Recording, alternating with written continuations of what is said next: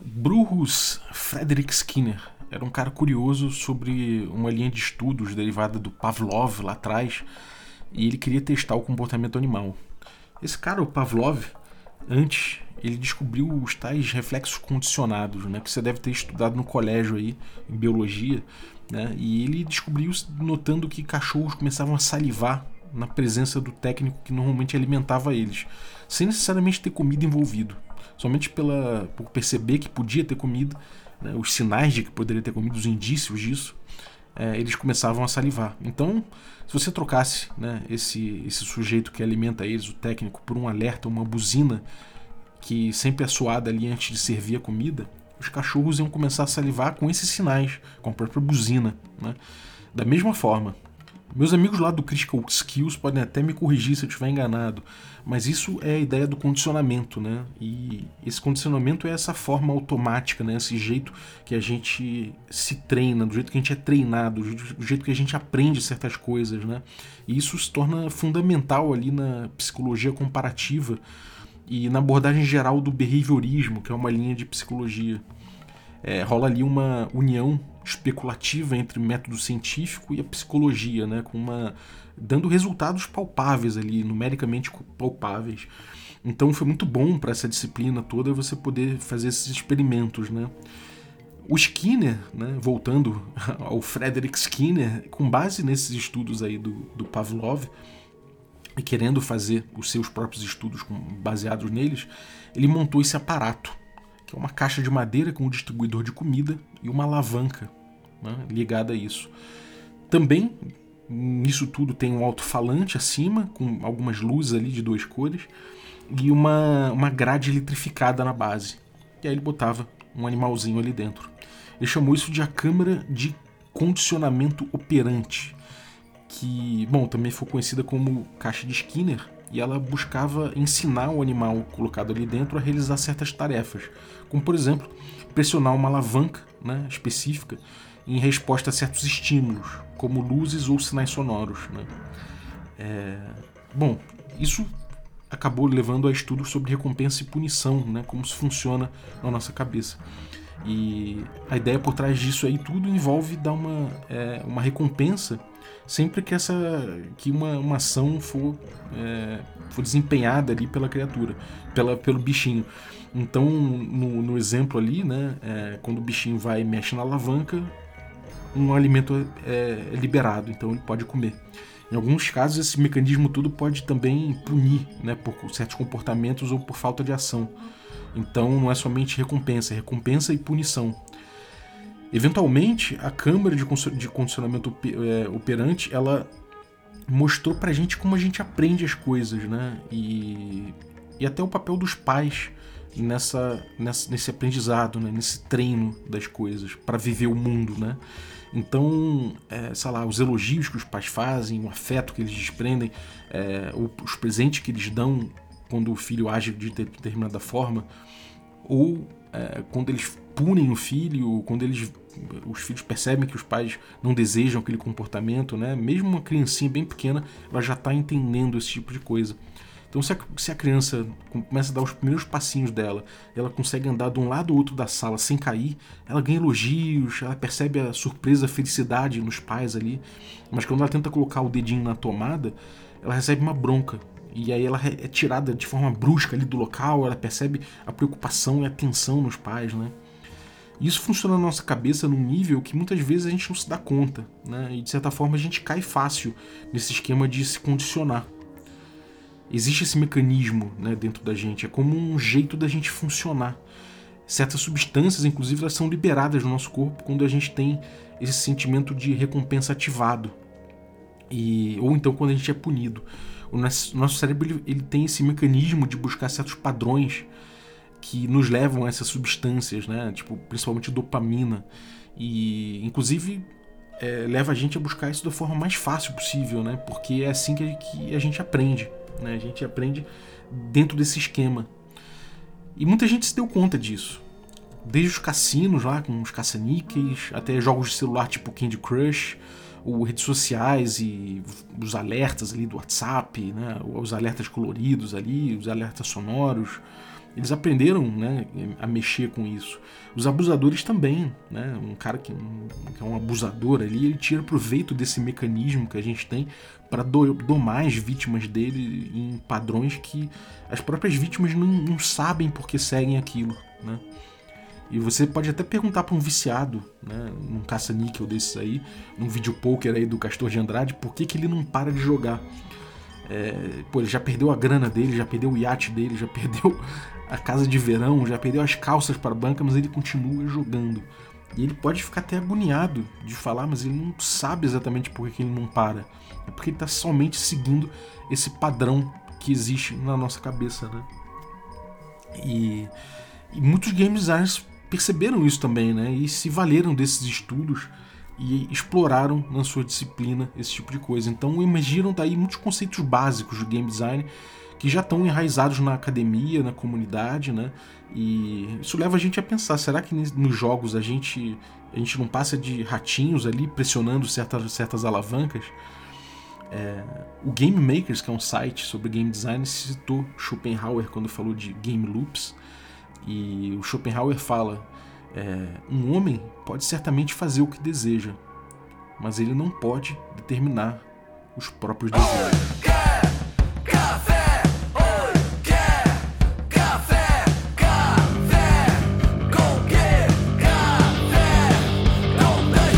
Bom dia, amigo do Regra da Casa. Estamos aqui para mais um Café com Dungeon na sua manhã com muito RPG. Meu nome é Rafael Balbi e eu só tomo o meu café delicioso da ovelha negra depois que eu levo a minha cadelinha troika para passear. Felizmente, eu tenho levado ela sempre, então posso saborear essa deliciosa recompensa aqui do café Ovelha Negra. E se você quiser também saborear essa recompensa incrível, você pode usar aí o, o cupom Dungeon Crawl lá em ovelhanegracafés.com.br. É um café artesanal, um café sem, sem impurezas da indústria, agricultura familiar, pequenos produtores. Então, pô, vale muito a pena entrar nessa, cara. E o sabor é indiscutivelmente melhor do que os, os cafés industriais. Então, entra lá no site deles e usa o cupom Dungeon Crawl, tudo maiúsculo. Se você quiser um cupom melhor ainda, você pode se tornar um assinante do Café com Dungeon que eu tenho para você. É só me consultar lá no Telegram picpay.me barra café com dungeon, torne-se um assinante a partir de 5 reais. Com essa grana você já ajuda a gente a bater a próxima meta, que libera nosso, nosso, nossa coluna de cultura semanal, né? passa a ser semanal, no HP Love Coffee. Também libera um documentário de RPG dos anos 70 até os dias de hoje. É, além disso, você também recebe conteúdo extra, participa de sorteios dos nossos parceiros e é, ainda participa desse grupo de Telegram que é muito maneiro, cara. Tem muita gente trocando ideia de RPG. Então vamos lá, ajuda a gente em picpay.me barra café com dungeon. Vamos lá, vamos lá. Hoje eu vou falar de caixa de Skinner, game loops e loops de compulsão. Né? É, a gente citou ali atrás a caixa de Skinner né, na introdução. E a gente falou dela, mas não falou da experimentação em si. Né? Na teoria, a caixa de Skinner ela serve para você pesquisar determinados comportamentos. Né? Então a gente pega essa caixa, como eu falei ali atrás, o setup dela, né, daquele jeito, você coloca um ratinho ali dentro. Ele entra lá, né, no chão tem um gridzinho metálico, tem uma alavanca e tal, além de umas lampadinhas e um alto-falante em cima. Skinner ele queria treinar certos comportamentos específicos naquele ratinho. Como por exemplo, ele queria ensinar o ratinho a pressionar a alavanca né, para comer, para obter comida.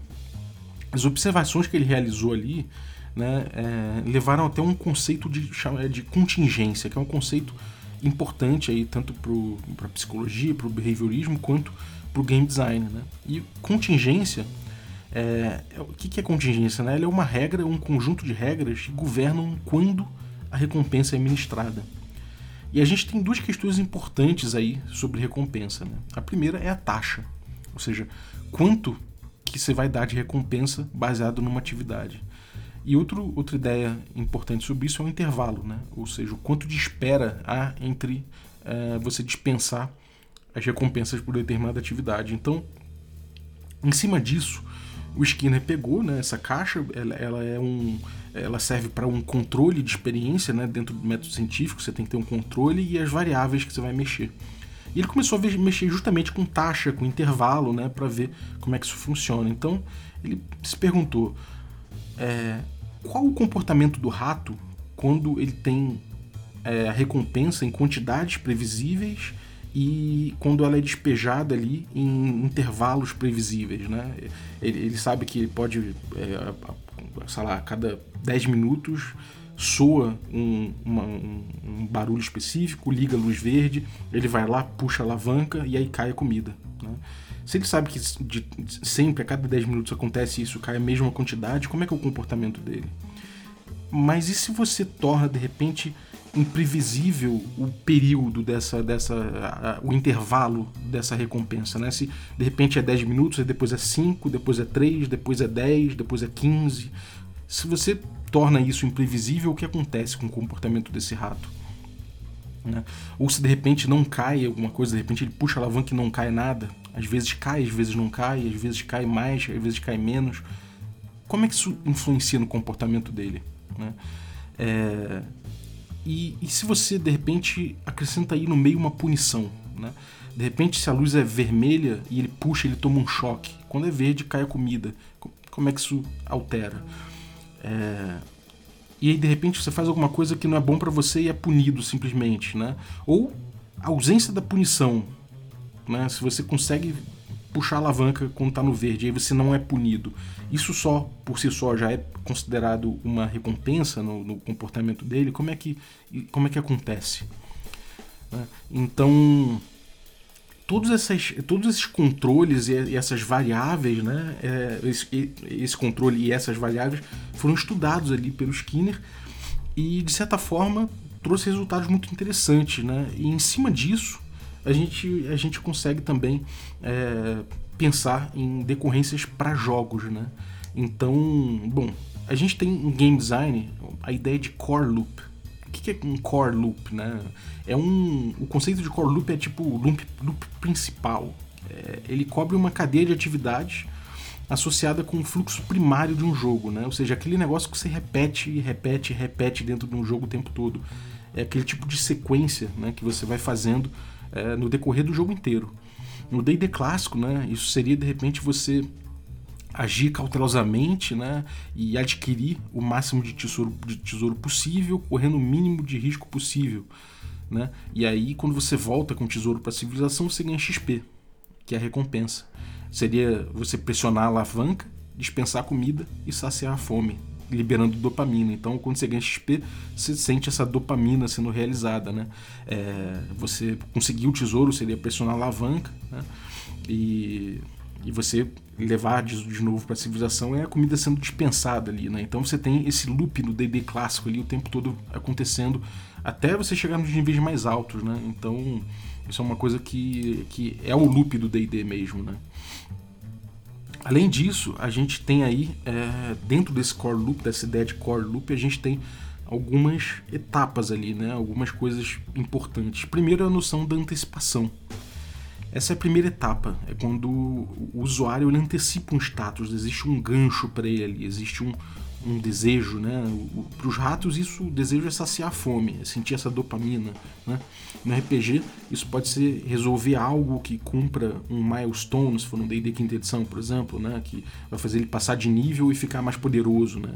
Então, essa antecipação, no caso, seria você ficar mais poderoso ali, você ir ficando, é, você crescer no jogo, né? Você ficar, ter mais capacidades ali dentro. Aí a ação é o ponto 2, né? Esse momento 2 é ação, é, é o que você é, é atividade que é incentivada dentro do comportamento geral. Né? Então, é aquele, é aquela. No caso, seria superar um desafio específico, né, que é o milestone, para poder chegar no, no que você antecipou, chegar nessa recompensa que você antecipou. E a recompensa em si né, é o que você ganha por determinada atividade. Né? É, no fim das contas, é o que incentiva que determinada atividade, né, que uma ação seja feita. Então você tem essa cadeia, antecipação, né, quando você tem o desejo ali, é, a ação que esse desejo acaba levando você a fazer e a recompensa, que é a decorrência da ação que você produziu. Né? A gente pode botar isso, por exemplo, no DD, claramente ali, que é o gancho na taverna, né? o, o, e, e o desejo ali de, de, de ganhar XP, de, de ver ali você é, é, ganhar níveis maiores ali. Aí você tem ali o tesouro que você obtém de forma segura, né? trazendo a civilização, e quando você traz para a civilização você ganha XP. Então tem ali o desejo de, de ganhar nível, de ficar mais poderoso, o, o, tesouro obtido trazido de volta à civilização, né? como ação, né? antecipação é você querer, querer ficar mais poderoso, e a recompensa que é o XP em si. E aí a gente tem é, essas etapas né, e, esses, e esses testes sendo analisados pela, pela disciplina do game design com muita curiosidade. E a gente tem um. Na, nessa disciplina, a gente tem um artigo no Game Sutra em 2001 muito importante, escrito pelo John Hobson, que é um cara que pega né, esses experimentos do, do Skinner, da caixa de Skinner, e ele conecta com os pensamentos de game design. Então, ele fala da taxa de recompensa, por exemplo. Né? Ele associa algumas perguntas aqui. E aí ele fala: qual taxa de, é, qual taxa de recompensa reproduziria a maior taxa de atividade né, num jogo? Então, é, quando ele fala em taxa de recompensa, ele está pensando aqui: será que os jogadores eles ficam mais ativos quando eles percebem que há uma recompensa fixa? Né? Por exemplo, matar 20, 20 inimigos faz você ganhar um navio extra, a recompensa. 20 fixo é uma coisa que gera mais atividade ou será que você botar uma quantidade variável, né? Tipo, sei lá, às vezes 25, às vezes 21, às vezes 19, para você ganhar um navio extra, né? Para você chegar na recompensa, o que será que gera mais atividade? Uma quantidade variável na recompensa ou uma quantidade fixa? Bom, a quantidade variável se mostrou é, levando a, a taxas maiores de atividade, né? em relação à taxa fixa que tem certos picos ali, mas a gente vai abordar isso, né? É, ele pensou também sobre cadeia programada e fez a pergunta: o que acontece se há múltiplos estágios para contingência, né? naquela contingência? Então, quando você tem vários estágios ali que são a ação necessária para que aconteça uma recompensa, né? o último estágio acaba sendo encarado como recompensa daquela coisa, né? Daquele, da, daquela, daquela ação ali. Então, vamos supor, você tem ali uma, um cenário com 10. que você tem que matar 10 orcs num campo de batalha antes de conseguir acesso a uma caverna de um dragão. E durante essa, esse combate com os orcs, o, o, dragão pode aparecer randomicamente ali, com um encontro aleatório e, enfim, com, com um grande poder de devastação. Quando finalmente os jogadores superarem né, esses 10 orcs aí para entrar na caverna, a própria entrada na caverna é, é considerada uma recompensa. Né? Ele sente essa dopamina sendo liberada nesse estágio já. É, sobre extinção, né? ele também perguntou sobre extinção. O que acontece se você para de dispensar a recompensa? Né? É, de repente lá os jogadores estão acostumados a puxar a alavanca lá e cair sempre a comidinha deles, os ratos, né? E aí de repente para de cair. Ele diz que os jogadores eles continuam a operar em alta atividade por um longo período, até começar então a gradualmente cessar a atividade. Ele fala também em intervalos fixos, né? É, atividade, quando você tem intervalos fixos ali entre, entre, o, entre a recompensa né, sendo ministrada, ele sente esses picos visíveis, né? Antes do tempo percebido para a recompensa. Então vamos supor, é, a gente sabe que a gente a cada 40 minutos toca lá o sinal, né? E aquele sinal verde, a gente sabe que a gente pode puxar nossa alavanca para comer a comidinha. Beleza. Quando a gente sabe que é de 40 em 40 minutos, quando estiver chegando ali nos 35 e tal, a gente começa a ficar foito, a gente começa a ficar em atividade. É tipo a minha cadelinha Troika, que ela sabe que ela come de manhã, né, e de tarde, assim, em determinados horários, então chega nesse horário ela começa a pular em cima da gente, começa a correr em cima da gente, ela sabe que é a comida dela, né? Mas antes, quando não tá nesse horário, ela tá tranquilinha ali, tá deitada, pegando solzinho, de boa. Então, esse tipo de coisa acontece, esse tipo de comportamento ele acontece, né? É, ele também se perguntou sobre o contraste comportamental. O que acontece quando mudam as expectativas a respeito da, a respeito da recompensa. Né? Então ele coloca ali um chimpanzé que é recompensado com alface quando ele puxa uma alavanca. Aí vai lá o outro chimpanzé, logo depois ele puxa a mesma alavanca e cai uma uva. E eles adoram uva. E aí quando volta lá o, o chimpanzé puxa e cai uma, uma, um alface de novo, ele joga aquele alface pro alto puto da vida. Então existe um contraste comportamental. O mesmo comportamento, se ele percebe um contraste na recompensa, existe ali uma insatisfação, uma raiva atrelada a isso, né? Existe também o comportamento de evasão, que ele se pergunta, né? O que acontece se a recompensa é impedir coisas ruins de acontecerem? E isso ele chama de evasão. E ele fala que é muito efetivo esse sentimento, né? De que os ratinhos rapidamente aprenderam a puxar a alavanca para se aquilo ali evitasse um choque, né? Então, sempre que pintasse ali o, o, sinal verde e puxasse a alavanca, ele não toma o choque, né? E aí, quando ele não puxa a alavanca, ele toma choque, ele aprende rapidinho a ficar puxando aquela alavanca lá. Então, se a gente parar para dar uma olhada, né, a gente vai ver esses comportamentos acontecendo o tempo todo, né? No último online, quem é velho deve ter jogado também, você tem suas construções ali, se você ficar muito tempo sem, sem visitar sua construção, ela vai ruindo, né? A gente tem certas coisas assim em jogos, a gente tem ali é, a, a, coisa de de repente parar uma recompensa, a gente fica tentando tirar uma recompensa de um lugar, tentando tirar, sei lá, a gente no Mario, por exemplo, né? A gente, a gente tem lá o, o, a moedinha, né? No início a gente não sabe que quando fica marrom ali o, o interrogação, a gente pula, bate uma cabeça no, no, blocozinho, a gente ganha uma moeda. A gente não sabe que depois a gente para de ganhar, então a gente para, bate uma vez, bate outra, bate outra, até que a gente abre mão e continua o jogo. Né? A gente para de esperar aquela recompensa. Então a gente vai vendo que há, muitas, há, há, há, muitos comportamentos que se repetem, né? tanto na caixa de esquina quanto no jogo, e que a gente, de certa forma, a gente consegue moldar nos nossos jogos para conseguir trabalhar com esse comportamento. Né? Então, um jogo a gente, a gente fica pensando, pensando sempre em moldar uma experiência, né? e com base nesses estudos, nessas, né? nesse comportamental, a gente consegue é, inferir certas coisas. Né? E aí a gente chega no tal do loop de compulsão. Né? O que é loop de compulsão? É quando a gente tem essas, essa, essa cadeia de atividades habituais, né? mas elas são desenhadas para serem repetidas ali bastante vezes, né? isso é o gel loop, né? uma repetição, mas que afetem a gente mais ainda naquele nível neuroquímico, sabe? Que, que pegue a gente e faça a gente bugar ali nesse loop, que a gente não consiga sair desse loop, que a gente fica desejando isso o tempo todo de um jeito até não sadio, né? Então ele usa esse poder de compulsão né, em cima do loop, né? Dele, dele repetiva, repetidamente ali buscar sempre a mesma resposta biológica, neuroquímica, induzindo essa descarga de dopamina, a gente fica viciado nisso, ele busca se aproveitar disso, né? E bom, a dopamina, para quem não sabe, é, é, a, é a resposta neuroquímica a comportamentos vitais ali para nossa sobrevivência, como como comida, como sexo, né? O Léo Chaba, no Pensando RPG, ele fala sempre aí do, do 20, né? Do, de como o 20 num dado, num D20 ali, ele descarrega uma dopamina que a gente, tem, a gente sente que a gente conquistou alguma coisa ali, né? É... E aí esses, esses compulsion loops, né? É, é como a gente pega esses padrões e a gente compreende esses padrões, esses loops, seja na fase da antecipação, na fase da ação ou na recompensa, né? Que, que, que a gente pode mexer para levar essa compulsão, para reforçar essa compulsão e para ativar esse, esse, esse, nosso, esse nosso mecanismo, né, esse desejo.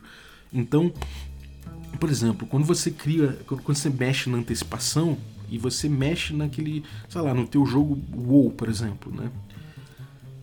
Seria muito fácil você botar os jogadores de nível mais alto, de repente, para não voltarem nunca mais nas cidades iniciais, tipo Orgrimmar, é, Undercity, sei lá, não sei bem que Undercity é um péssimo exemplo, mas em Orgrimmar são cidades ali onde todo mundo começa. De repente, você tem coisas que você vai resolver muito longe dessas cidades no, no WoW, né, no, no World of Warcraft. E aí você, de repente, seria natural que você não voltasse mais nas, nas, nas cidades iniciais. Mas é importante no desenho do jogo que você coloque coisas nessas cidades iniciais para os jogadores fazerem, porque eles voltam cheios de equipamento, cheio de poder, em nível alto.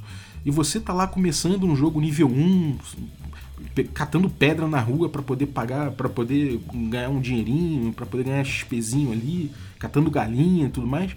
Você vê de repente esses caras chegando em montarias épicas, com itens conquistados em grandes batalhas. E isso mexe ali com a tua antecipação, né? Você tá vendo os similares de sucesso ao seu lado, né? Então, isso leva você a sonhar, isso leva te inspira de alguma forma a você desejar aquele negócio. Né? Então, Quando você mexe com esse tipo de coisa, você está reforçando alguns pontos desse loop, né? E você está reforçando, reforçando esse desejo em atuar ali. Em termos de ação, você pode também fazer variações no fluxo de ações, né?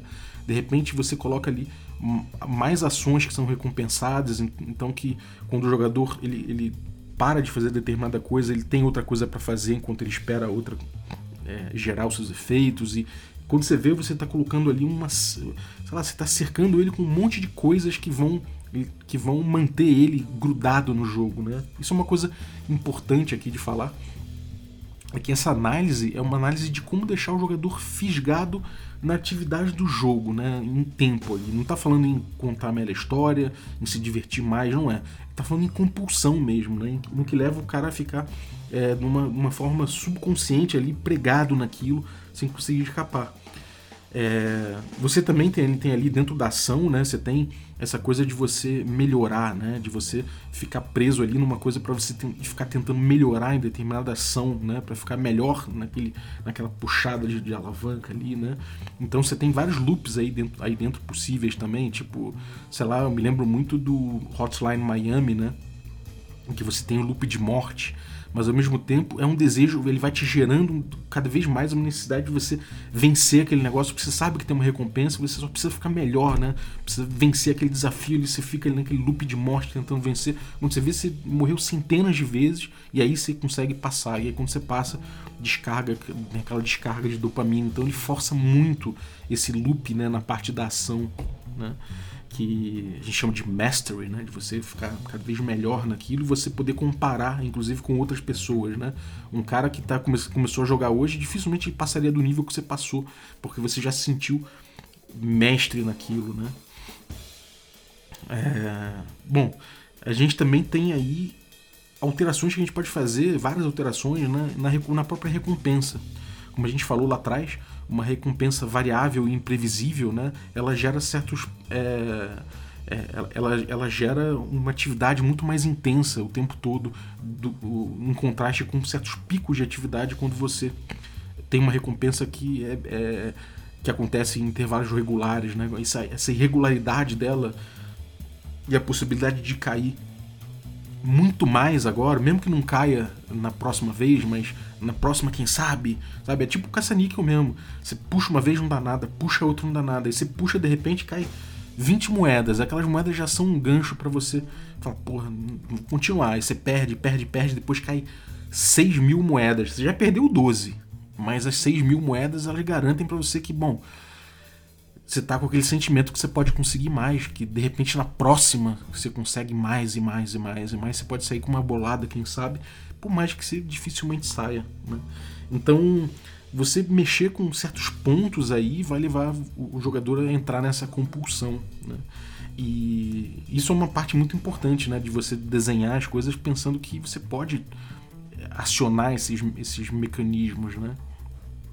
E aí é, o, o, game design em jogos digitais, principalmente esses jogos de celular, né, tipo é, Candy Crush, etc., eles calculam isso, né? Inclusive eles calculam, é, às vezes eles, eles, facilitam a tua vitória para você finalmente, depois de um tempo, não cansar e chegar na tua recompensa. É, é, ali não importa muito a diversão, importa justamente essa compulsão, né?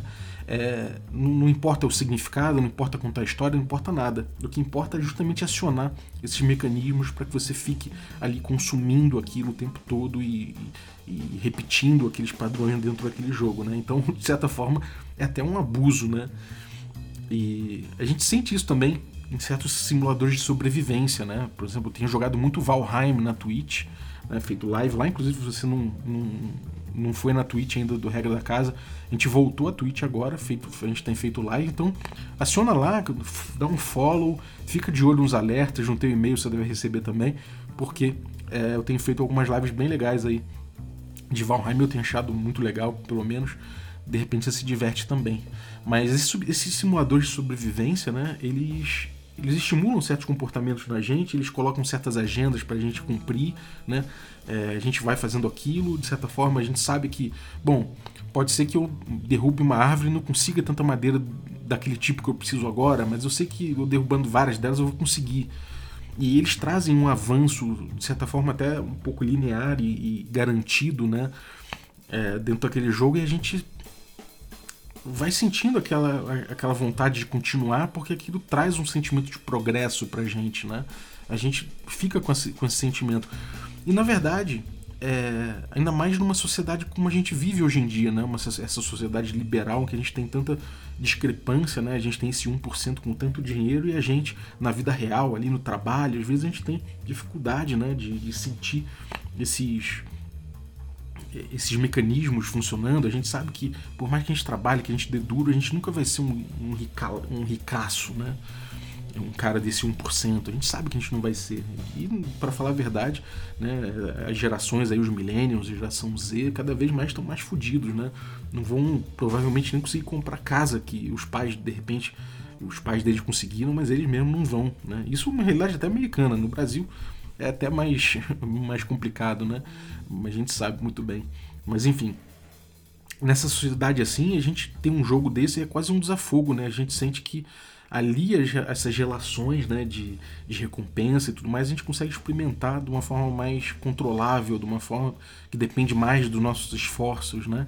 É, essa meritocracia, por assim dizer, a gente consegue sentir ali funcionar, e a gente sabe que no mundo real não funciona, né? É, não existe né, essa, essa, essa verdade aí do, que, que muita gente prega, que é só você trabalhar, é só você dar duro que você vai conseguir, a gente sabe que não é bem assim, né? Então, esses jogos aí, eles oferecem até um pouco mais do que o próprio vício, né? E, e é sobre isso que o, o próprio, o, o, próprio cara que formulou né, essa, essas ideias aí, o Robson, ele volta no, no Game Sutra em, em 2011 para um outro artigo comentando sobre esse, também um artigo importante.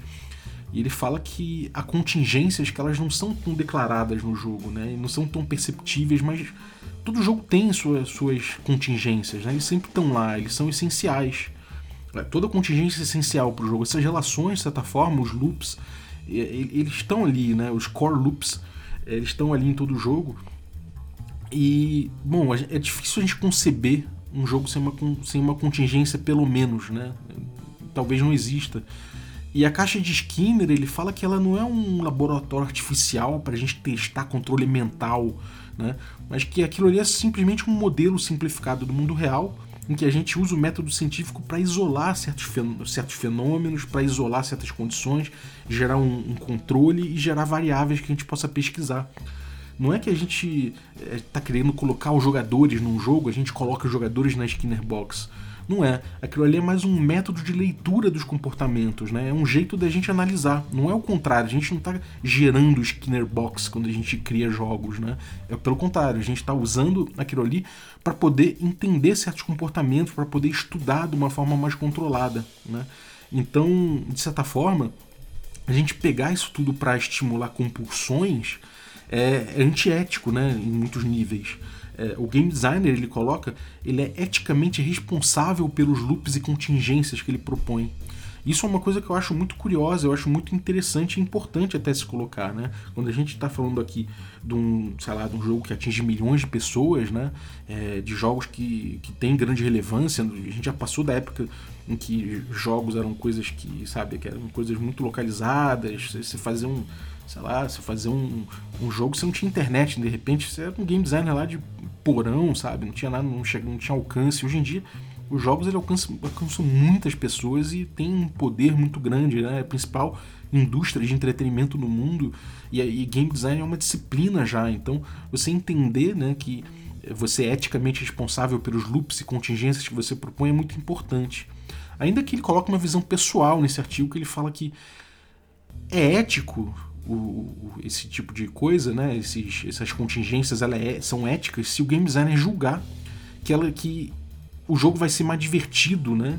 Se os jogadores cumprirem é, uma agenda. Né? Então, se ele acreditar no valor de entretenimento fundamental da experiência que ele está propondo ali com, aquele, com aquela contingência, né? se ele está pensando naquilo antes de recompensar, né? então se ele está pensando que eles vão engajar pela, pela experiência vão se divertir, aquilo ali é ético.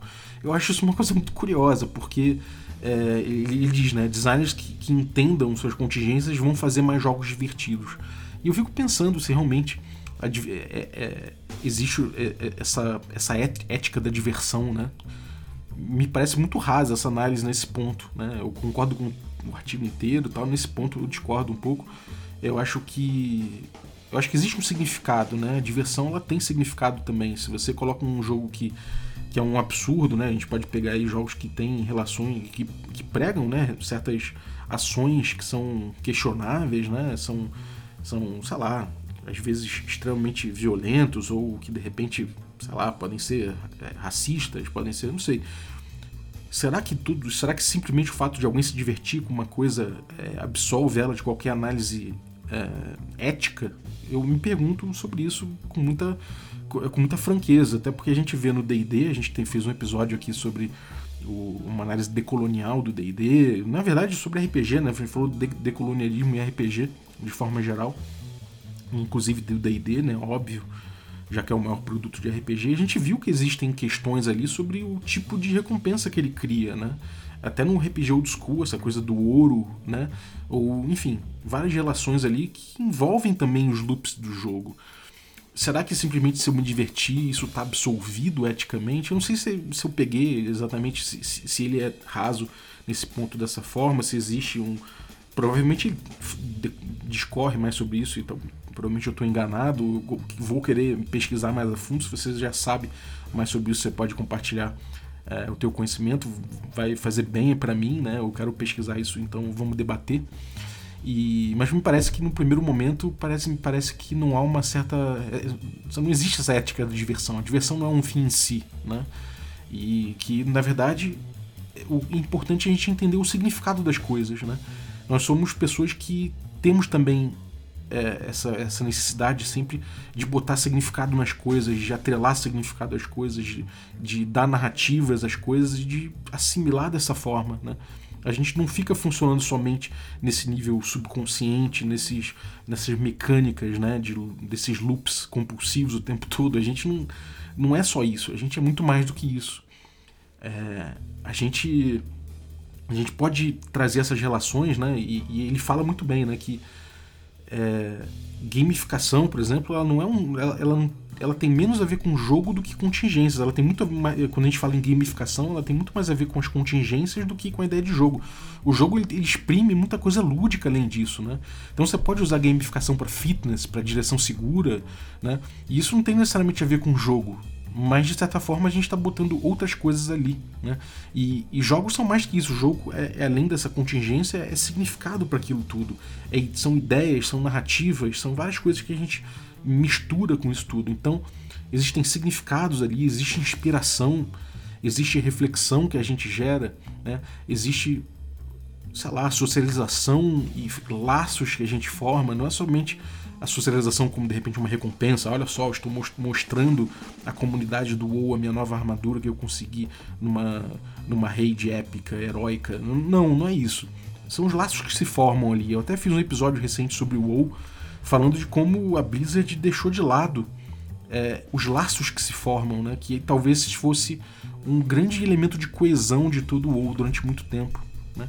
O prazer estético também, a contemplação, né? O fato de você de repente parar em Valheim, ver a paisagem, curtir a casa que você construiu, né? Numa live aí do Valheim recente, eu e o Caio, a gente estava lá dando uma moral na casa dele, fazendo uma paliçada em volta. De repente a gente se viu em game, trocando ideia pelo Discord, filosofando sobre, sei lá, sobre Carl Jung e inteligência artificial e tudo mais, e a gente acabou pegando os bonecos e se sentando perto da fogueira e contemplando o jogo, trocando ideia. Foi gostoso pra caramba. Isso não tem nada relativo a esses, a esses loops, né? De certa forma.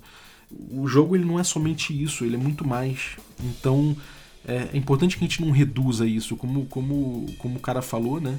É, a caixa de Skinner ela não é um laboratório artificial que a gente pode botar os jogadores ali para controlar a mente deles. Não é isso, a ideia não é essa.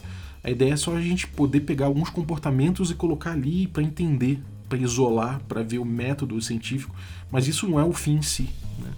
É, é importante que a gente pense em significado, que a gente pense em coisas muito maiores do que isso. E o RPG, felizmente, é um local onde a gente tem muita, muita facilidade para fazer isso, porque a gente está falando de narrativa o tempo todo, a gente está trazendo a narrativa e o jogo, na teoria, pelo menos o RPG precisa do aspecto narrativo para existir. Né? Por mais que a gente possa pensar que um Tetris possa existir sendo, sem uma narrativa, que um xadrez possa existir uma narrativa, ainda que o ser humano sempre coloque uma narrativa atrelada àquilo em algum nível, ele existe sem aquela narrativa. Eu, eu, eu vivo dizendo isso, né? Se eu, eu, posso falar que o meu rei no, no, no, xadrez é Napoleão ou Carlos Magno, isso não vai alterar o jogo, né? Mas no RPG isso faz diferença, isso é para fazer diferença e isso só isso por si só já facilita a gente trabalhar e, e, e, e mexer no significado das coisas, no aspecto lúdico em torno desses loops que existem, né? Dessas contingências e dessas coisas todas, mas que é importante a gente pensar para além disso. Então é isso, esse, esse episódio aqui foi um pouco de, de base de game design que eu mesmo estou aprendendo, né? E também sobre reflexões a respeito disso em cima da caixa de Skinner e dessas ideias de loop e loops de, de compulsão. Espero que tenha curtido. Muito obrigado você que ficou vindo aí a gente até agora. Vale usaço, né? a gente, no caso eu. Muito obrigado aí pela tua audiência. E queria agradecer também os assinantes do Café com Dungeon, a galera que torna possível essa aventura. Então agradecer aí os nossos assinantes Café Expresso, valeuzaço pelo teu apoio, né? É, dentre os nossos assinantes Café Expresso, eu vou agradecer o Heitor de Almeida Francisco. Muito obrigado, Heitor, pelo, pelo teu apoio. Agradecer também o Vitor Carvalho, dos nossos assinantes Café com Creme. Né? Então, obrigado, Vitor, pelo teu apoio. E agradecer também aos nossos assinantes Café Gourmet então são eles aí uh, o Erasmo Barros, o Gilvan Gouveia, Ricardo Mate, Pati Brito, Adriel Lucas, Bruno Cobb, Diego Sextito, Rafa Cruz, Abílio Júnior, Denis Lima, o Marcelo Craven, o Jean Paz, o Francioli Araújo, o Rafa Mingo, o Rafa Garotti, o Caio Messias, o Pedro Cocola, o Tito, o Marcos Paulo Ribeiro, o Germano Gonzalez. É isso, galera. Um abraço. Gonzalez. É isso, galera. Um abraço e até a próxima. Whatever.